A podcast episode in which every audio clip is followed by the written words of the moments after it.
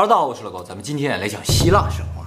希腊神话可能是所有神话当中最复杂、最庞大的这么一个神话，比北欧神话还乱，乱多了。其实我最早接触希腊神话是在小学的时候，《圣斗士星矢》没错。希腊神话和我们目前讲过的所有神话一样，都不知道是讲了什么时候的事儿，就说很久很久以前发生一些人和神呢，神和神之间的故事。关于希腊神话最早的文字记载呢，可以追溯到三千年前的荷马史诗。荷马史诗呢，总共有两部啊，一个叫《伊利亚特》，一个叫《奥德赛》。希腊神话中最重要的一个角色，也是最核心的一个角色呢，就是宙斯，众神之首。但是宙斯并不是希腊神话中第一个神。希腊神话中第一个神啊，是个女神，叫盖亚，她是从混沌之中产生。几乎所有的古神话都是从一片混沌开始的，这和我们之前提到的宇宙大爆炸模型是符合的啊。盖亚本身的意思呢，是大地的意思，所以盖亚就是大地女神。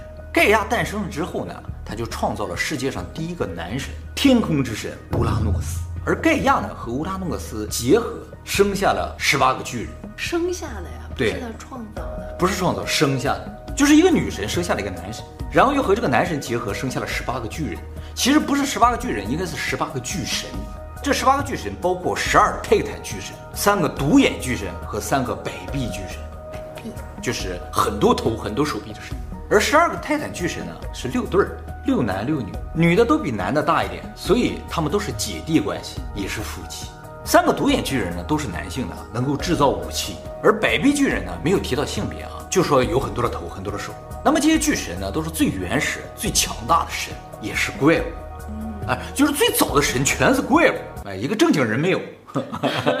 说到这，大家可能也感觉出来了，希腊神话这个背景设定和北欧神话、日本神话、中国神话都非常类似。世界先是从一片混沌开始，然后产生巨大的神。咱们那些伏羲女娲也是相当巨大的，是吧？可以补天之类的。然后这些神呢，还都是一对儿一对儿，既是兄妹，也有可能是姐弟，也是夫妻，都是直系亲属。而这些神呢，有的牛头，有的蛇身，都是怪物嘛。其实希腊神话里边所有的神啊，他们的形象都有点不一样。但是啊，无非就是牛头蛇身，基本上就是这两个阵营的。那么这些巨神啊，个个都能力非凡啊，所以他们的父亲乌拉诺斯啊，就特别担心一个事情，就是这些巨神呐、啊、夺走他的位置啊。在诞生这些巨神之前，他就是天地的主人呐、啊，因为他们很长寿的，就根本就是不会死的。于是啊，乌拉诺斯就把他的孩子十八个全部都打入了地狱，其实书里边叫黑暗之地，封锁在那个地方。那么对于这个事情呢，盖亚就特别的愤怒，他就找到了自己一些孩子啊，就到地狱去了。然后呢，就跟他这些孩子说：“我得想办法把你们弄出来。”十二个泰坦巨神里面最小的一个叫做克洛诺斯，他说：“我愿意为大家去除掉我的父亲。”克洛诺斯呢，就在盖亚的帮助之下呢，逃离了地狱。盖亚呢，交给克洛诺斯一把巨大的镰刀，他说：“你就拿这个当武器赶走你的父亲。”克洛诺斯拿到镰刀之后呢，趁他父亲不注意，一刀将其父亲阉割了。好狠啊，这个乌拉诺斯就跑了。跑，哎，乌拉诺斯逃跑的时候呢，就给克洛诺斯留下了一句话，他说：“你以后也必定被你的孩子所推翻。”我以为是阉割。那么从此呢，克洛诺斯就成了新世界的主宰。他和他的姐姐生下了六个神，三对儿，三男三女。他们只可以和自己那对儿的姐姐生。没错，理论上是这样。哦，这个就是原配，就是上天已经指定了你们俩就是一对儿。不可以跳过去，其实是可以，一会儿我会讲到。那么这三男三女当中，三个男神特别有名啊，就是大家都知道了，冥王哈迪斯、海王波塞冬和天王宙斯。宙斯呢是最小的儿子，哈迪斯的象征形象是一个权杖，海王波塞冬的象征是条鱼，而宙斯的象征呢是公牛，所以宙斯就是牛头。而波塞冬就是蛇神里面的，就是鱼神嘛。啊、我们在苏美神话里介绍过，这恩基啊是恩利尔的哥哥，他是蛇神的；波塞冬是宙斯的哥哥，他是蛇神，这是对得上的。恩基有根权杖啊，对对对对，而这个权杖可能就是哈迪斯，是这样一个概念。所以说，世界神话要么是同一个起源，要么就是同一段真实的历史。那个时候只看见过牛和鱼之类的，就这么两种东西，哎、想象不到，而且就崇拜这两种东西。其实啊，在汉字里边啊，牛和鱼啊，有可能是一个字。牛啊，你这么写嘛，对吧？嗯、你给它横过来看，就是个鱼的骨头。你要这么说的话，而鱼是关键啊，嗯、头上长角，在田里四个腿跑，这绝对不是鱼，而是牛，它俩是反的。为什么汉字里出现了这种反向的情况？不知道。但是这两个字肯定是有什么关系。其实啊，在瑞亚生下第一个孩子的时候啊，克洛诺斯想起了他父亲的诅咒。他父亲不说了吗？你以后必将被你的孩子所推翻。所以呢，克洛诺斯非常担心自己的这个统治地位啊受到威胁。瑞亚生下第一个孩子，他就直接把他吃了。那干嘛要生呀？啊不不不，这很重要。就是整个希腊神话就是这样，神必须不停的生，怎么处理另当别论，但一定要生。所以，可能有什么鼓励政策吧。接下来瑞亚就不停的生，他就不停的吃，总共吃了五个孩子。当生到第六个，也就是宙斯的时候，就瑞亚觉得不能再被她的老公给吃掉了，怎么办呢？她就用颗石头啊代替了宙斯，交给了克洛诺斯。克洛诺斯以为这是宙斯就给吞掉了，而瑞亚呢，把宙斯呢偷偷的送到了叫克里特岛的这么一个岛上的一个山里边。这个岛确实也是有的，是希腊第一大岛。宙斯就在这个岛上长大的啊。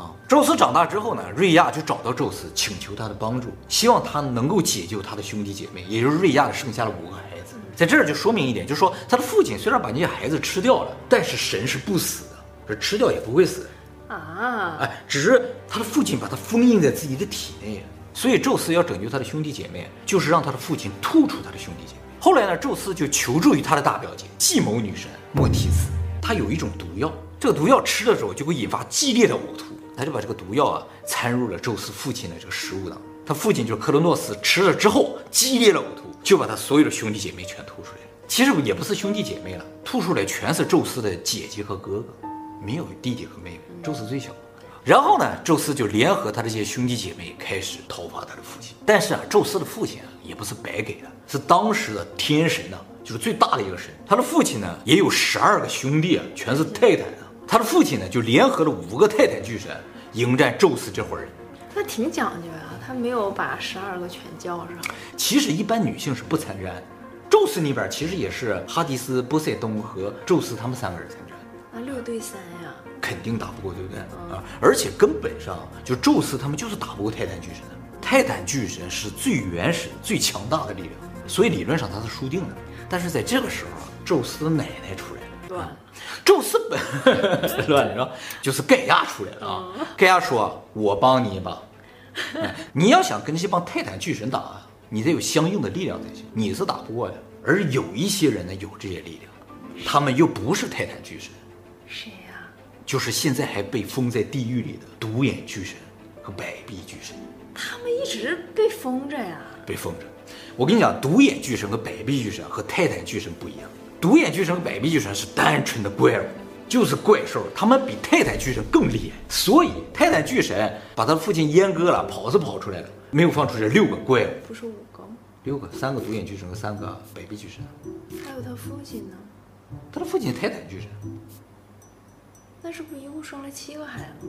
他的父亲有十二个兄弟姐妹，总共十八个泰坦巨神。那十二个泰坦巨神跑出来之后，三个独眼巨神和三个百臂巨神依然封在地狱里，不能放出来。而盖亚就说了：“你应该把他们放出来，才能和你们对抗。”啊，于是宙斯呢就找到地狱去了，把三个独眼巨神和三个百臂巨神放了出来。果然，这三个独眼巨神啊一出来之后，就给了宙斯三样武器，不光给宙斯了，宙斯三兄弟啊，给宙斯了雷霆啊，噗一道闪电啊，无比强大。给波塞冬了一个三叉戟。这三叉戟呢，能掀起巨浪，能吞噬大地的那种的。给冥王哈迪斯的一件隐神头盔，哎，就是只要戴上这个头盔，没有任何神能够看到，他就是隐形了。隐身衣好像没什么战斗力。对，所以后来哈迪斯就没怎么出来了，因为他隐身了嘛，是吧？那么宙斯这三兄弟啊，就用这些武器，再加上百臂巨人的协助，就战胜了他的父亲。你大爷永远是你大爷。是他大爷，是他大爷，没错。这句话是从这儿来的，没错。这大爷还是要厉害的。那么盖亚为什么要帮助宙斯击败自己的儿子呢？其实他并不是想帮宙斯，而是他想解放自己所有的孩子。他爱自己的孩子。对，不管你是独眼巨人还是百臂巨神，都是他的孩子，所以他想找到任何机会解救他所有的孩子。他自己解救不了吗？解救不了，就是女神呢、啊，都是像一个形象一样存在。没有实际战斗力了，什么都干不了。那么宙斯击败自己的父亲之后，下令将所有的泰坦巨神全部封印在地狱里。他父亲尼泊尔的全都封起来。那盖亚同意吗？盖亚不同意，对不对？就盖亚本身的目的是想解救他这个孩子，结果宙斯把所有的泰坦巨人都封起来，就把盖亚的孩子都封起来。于是盖亚发起了对宙斯的战争。盖亚手里什么都没有，他也不能打，他怎么办呢？盖亚与地狱结合，生出来了台风。地狱是谁呀？地狱是谁啊？所有的神都封在地狱里嘛，黑暗之地。而这个黑暗之地，它本身就是一个神，就像盖亚一样，他是谁是一辈儿的呀？他跟盖亚应该是一辈儿。盖亚和地狱生下了台风之后，这个台风就属于最原始级别的神，整个希腊神话里可能最牛的一个神，最原始、最原始、最强大的大自然的力量。这个风暴巨人可以吞噬一切，只要他经过的地方全部吞噬。那么台风出现了之后啊，宙斯他们的一些武器啊就显得比较弱了，不好用，各种闪电打这个台风没有用。波塞冬掀起巨浪到台风里，唰一卷没有了，啊，什么都不好使了。但是呢，宙斯呢凭借自己超强的指挥能力，加上过人的谋略，再加上第三代众神就是波塞冬、哈迪斯等等一系列神的共同努力，将这个台风啊困住，让它动不了。然后宙斯呢用一块大陆将其封印，封印到地底下。这个大陆呢就是意大利的西西里岛。哎，那么经过泰坦大战还有这个台风大战之后，宙斯率领着众神呢，就真正的掌管了这个世界。宙斯呢，也顺理成章成为了众神之首，因为所有战争中他都是指挥者。哎，宙斯封王之后呢，首先就娶了他的大表姐莫提斯，就是拿毒药让他父亲呕吐的那个人。哎，他怎么没有娶他那对儿啊？哎，你听我讲，他先娶了莫提斯，而莫提斯并不是他的正妻。莫提斯本来是不同意，他不喜欢宙斯，但是在宙斯的威逼利诱之下，他最后是同意了。后来呢，当宙斯得知莫提斯怀孕之后呢，直接就把莫提斯吞掉了。他把莫提斯吃了，他更狠。他为什么吃掉莫提斯？因为啊，盖亚曾经给宙斯留下一个预言啊，盖亚说了，宙斯的第一个孩子如果是个女孩子的话，那么这个女孩子的智慧和力量和宙斯可以匹敌；如果第一个孩子是个男孩子的话，那这个孩子将推翻宙斯的统治。所以第一个，所以他听说莫提斯怀孕了，就直接把他妈都吃，就是绝对不可以有第一个孩子。那么吞是吞掉了，这莫提斯在这个宙斯的头里边啊，就是吞掉了，不是吞到肚子里，吞到头里，他在这个头里边把这个孩子生出来，而这个孩子呢，就是战神雅典娜。雅典娜一出生就是穿着盔甲出生，拿着武器出生。哎，直接就冲破了这个宙斯的脑袋出来啊！但是宙斯不会死啊。宙斯一看是个女孩，哎，安心。房子，对对对，就这种感觉。说女孩安心了。后来宙斯又和自己的母亲瑞亚结了婚。啊，然后呢和自己的大姨。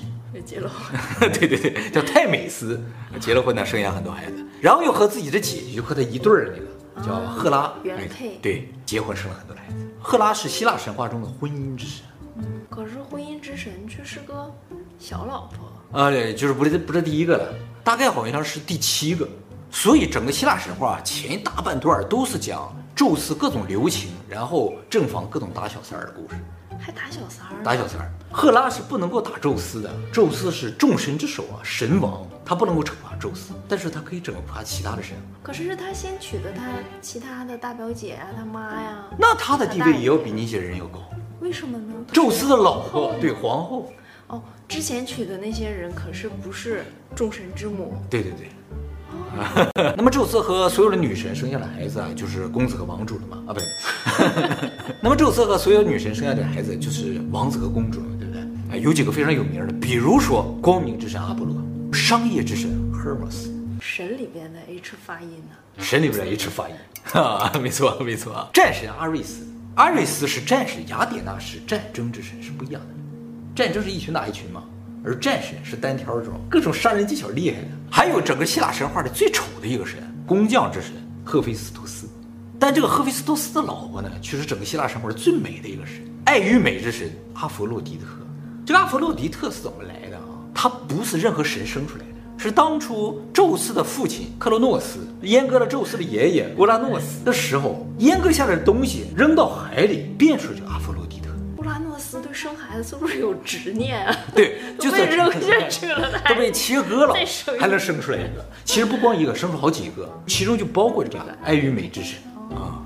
所以他的这个爱与美啊，是最原始、最强大的爱与美，啊，整个希腊神话里边最完美的一个形象。那么这阿佛洛狄特虽然和赫菲斯托斯结婚了，但是呢，他却和赫菲斯托斯的哥哥阿瑞斯关系非常的好，两个人之间有一腿。希腊神话就是这样的，各种各样的神，各种各样的恋爱、劈腿、偷情，然后呢，愤怒、报复、战争，就是一个充满了八卦的世界，所以特别有意思啊。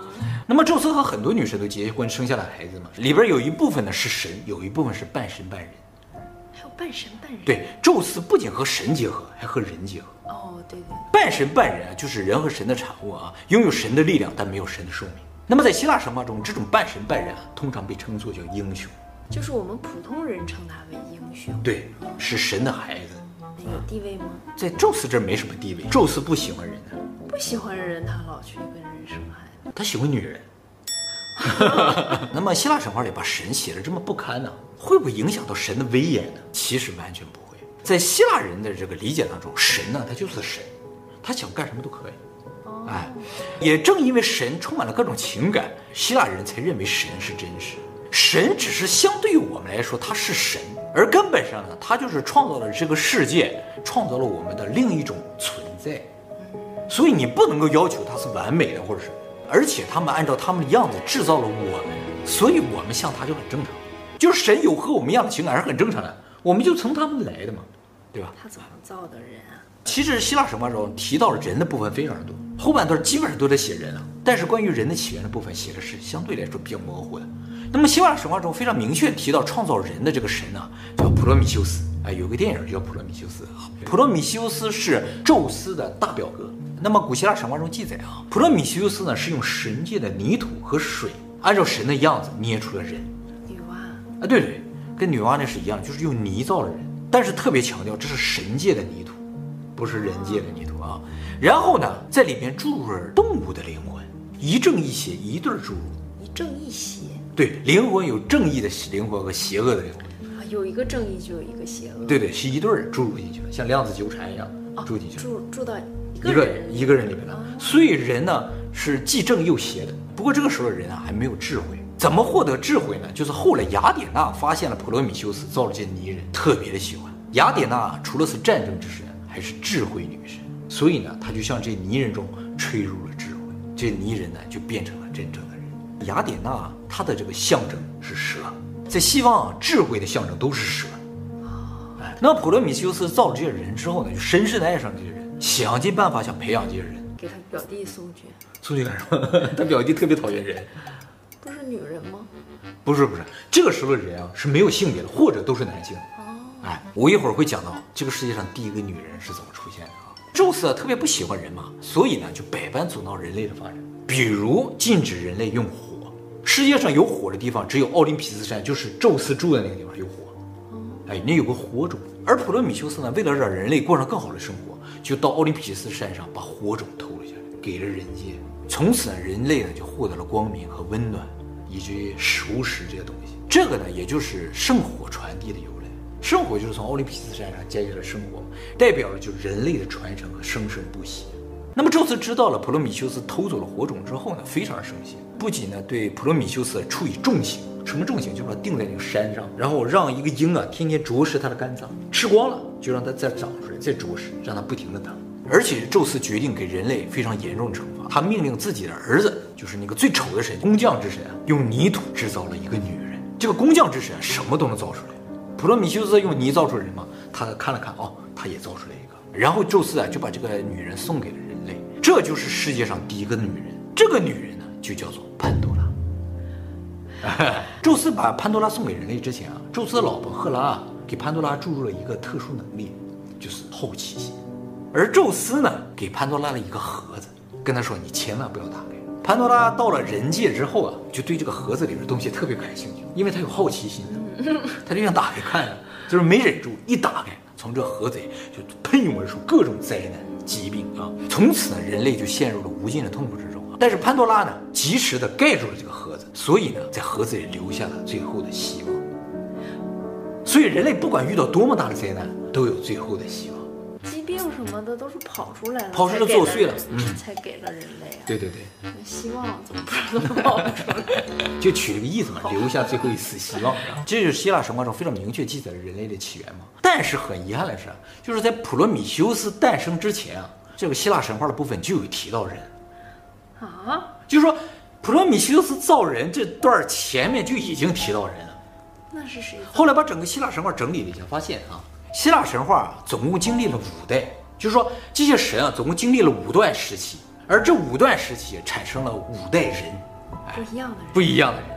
第一代呢就是克罗诺斯，宙斯父亲那一代第一次出现的人，在那之前没有出现人，就是盖亚乌拉诺斯那一代是没有人出现的。